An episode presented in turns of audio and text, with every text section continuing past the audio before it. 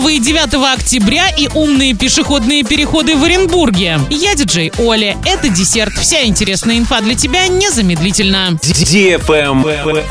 News. Первый интерактивный пешеходный переход в Оренбурге установили на проспекте Дзержинского возле остановки Брестская. Умный переход смонтирован в рамках национального проекта «Безопасные и качественные дороги» с целью сократить количество ДТП с участием пешеходов. Суть проекта в том, что он реагирует только на переходящего человека. Световой сигнал загорается в том случае, если человек находится в зоне пешеходного перехода. Всего же в Оренбурге в этом году запланировано установить еще 12 интерактивных переходов.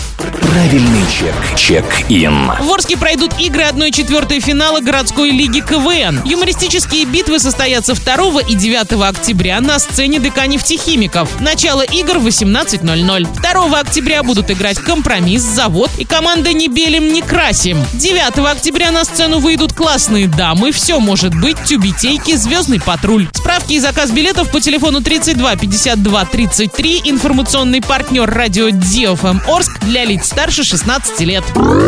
Автоклаб. В Орске проверят дороги, отремонтированные в предыдущие годы и находящиеся на гарантии. Сделает это специальная комиссия после того, как будет завершен ремонт дорог этого года. В случае, если будут выявлены дефекты, попадающие под гарантию, муниципалитет будет направлять уведомления подрядчикам для устранения нарушений. Travel Guide. На территории Сочи зимой будут работать не менее 25 пляжей. Их оборудуют мягкими креслами, фотозонами, местами для тренировок. В настоящее время туристическая загрузка в городе составляет 70%. В августе наблюдался небольшой отток гостей, связанный с началом обучения детей. Однако это не сильно повлияло на число отдыхающих в сентябре. Туристы не мешают проводить активную подготовку к зимнему сезону. На этом все с новой порцией десерта специально для тебя. Буду уже очень скоро.